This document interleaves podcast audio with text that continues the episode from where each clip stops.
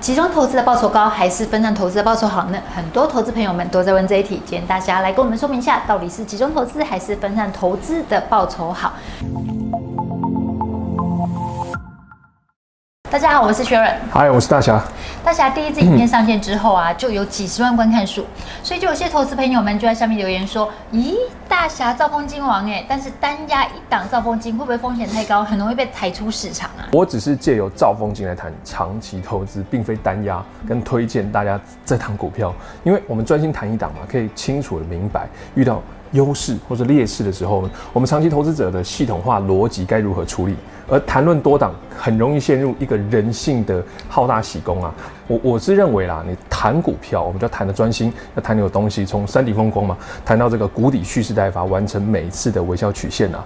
那外行人可能会看到我讲的是标的，其实内行人呢，我们都知道，这是我们讲的就是这套的方法逻辑，能不能复制化到自己来使用？所以我一直没有在谈标的，而是用透过造风机这档呢的逻辑可否内化套用在优质的公司上啊，或是 ETF 上。对，既然讲到这件事情的话，轩就打一下广告啦。大侠，我跟投资还有什么合作课程？三六五补习 cover 我每天哦。如果想要知道怎样报名这课程，想要学会大侠他一整年掌握金融股周期的方法，可以看我们影片下方说明文哦。我不是单押啊，我只是习惯把一档股票拿出来讲明白啦。我一开始出来就叫大侠五零零零五零，我是先从零零五零开始买起的，因为我觉得专注本业务实投资嘛。我们其实投资人长期的 努力升官哦。努力加薪哦，然后个股不要太烦心。我们投资单一档 ETF，可它包含五十档的绩优股，这就是我说的集中又分散的投资方式。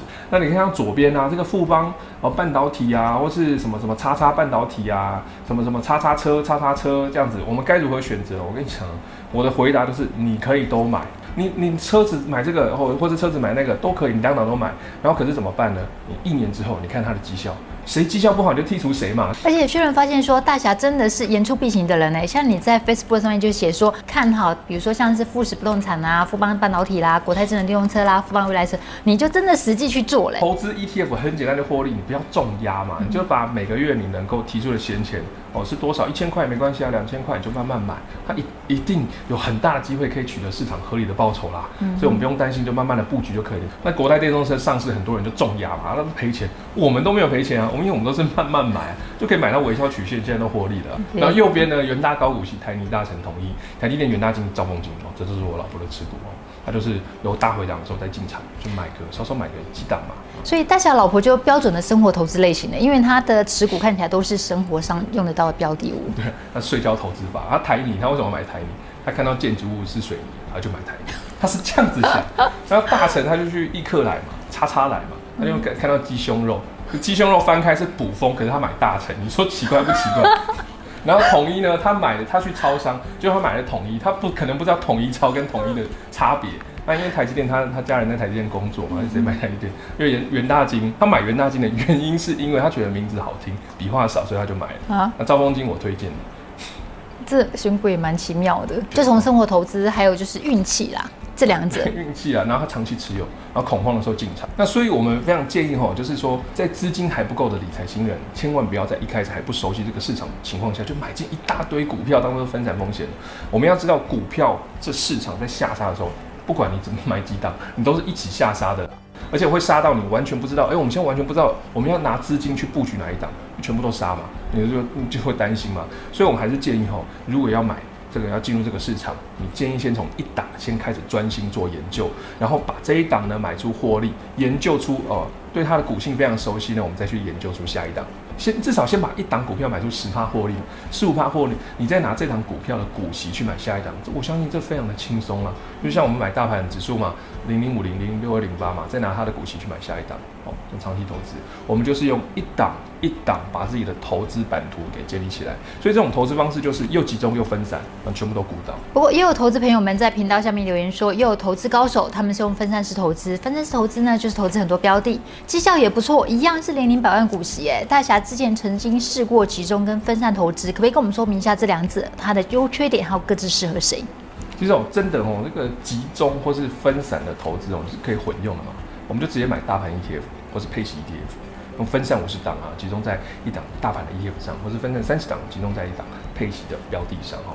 那我早期呢，其实有买呃台积电的哈，全台市值最大的护国神山台积电。那你会看到我好像是单买这档股票，其实殊不知哈，台积电它本身的分分散风险能力的，肯定是远远超过我们一般人自行分散风险的能力嘛。但是买一大堆你不熟的股票，你说你在分散风险嘛？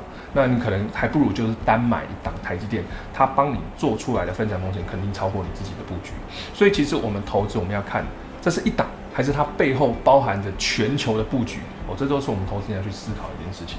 以下就对账单啦，这就是我当年在二零一九年哦买的台积电，当时买我记得有买十几张，快到二十张啦。然后最后呢，我是在二零二一年的一月二十五号左右卖最后七张，卖在六百三十九块的时候。哇，薛仁看这张对账单真的被吓到哎，当时买两百多块，结果你卖的价格大概都五六百块以上。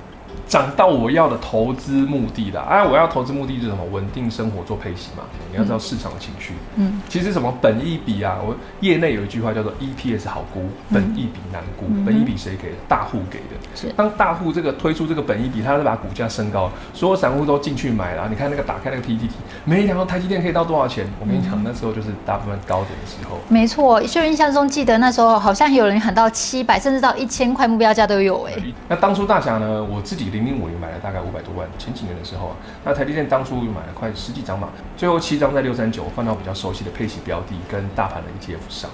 那这是我早年做的价差的一个呃零零五零的一个绩效，你看它绩效非常差，虽然才几天，我觉得可能会赚到这个一点多帕的报酬，因为我投入的本金比较多，所以我们看的合计损益是有七万多。这是一个对账单，所以零零五零大侠也是可以拿来做价差的，也是可以拿来做价差，但是这个，但是后来哈。我后来发现哦，而且那时候你好像是用 K D 现在买卖，对不对？对，K D 二十，我是实战者，我有实际的对账单。嗯，大家会成立粉丝团，其实也是那时候想要用实验 K D 二十八十是不是真的会成功，所以因此成立这样的粉丝团。我们讲说 K D 二十八十不是不能赚钱哦，而是在我们还不缺现金的时候，我们尽量做长期持有。再次强调哈，除非你真的要使用这笔钱哦，买房置产啊，或是有急需要，否则没事不要去干预这个，不要去干扰这个复利。以及资本利得的产生啊，搞不好你交易成本都比补充保费还贵啊！更遑论是空手错过市场的成本以及现金贬值的速度。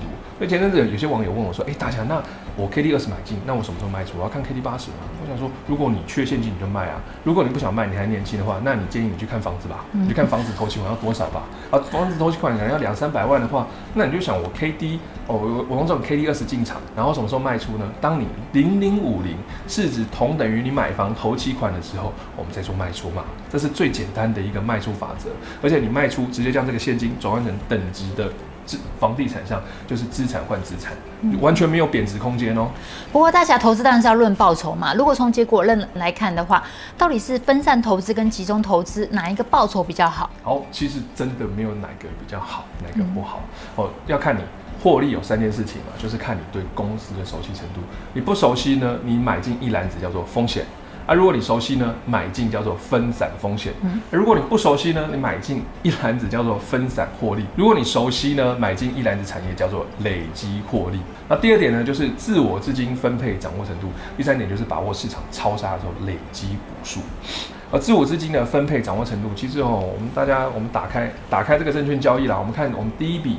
好，买进的股票到现在，你会发现呢，我们投资人不是不会选股哦，我们很多股票都在它起涨前，我们早就卖出了嘛。为什么？因为我们资金控管能力，我们会觉得这档股票对我们日常生活带来太多的影响，所以我们资金控管不当，我们就很难去取得这个长期且完整的市场报酬。然后第三点呢，就最重要就是你要把握市场超杀的时候累积股数啊，有些股票一杀就是像台泥嘛，去年杀到十年线以上，很多金控股也杀到十年线以上啊。那如果我们能够瞬间的买进，我们对于这场这个市场报酬，哈，我们对于我们把握这个市场情绪，我们对于个股够熟，或是对于这个市场够熟的话，我们大量买进，直接获得十年以上的报酬。谢谢大侠分享，投资朋友们，你比较喜欢分散投资还是集中投资呢？欢迎在影片下方留言告诉我们哦。喜欢大侠谈投资，投资还是什么？帮我们按赞、分享、订阅，开启下面小铃铛，要记得按全部开启，才会收到我们最新影片讯息。拜拜。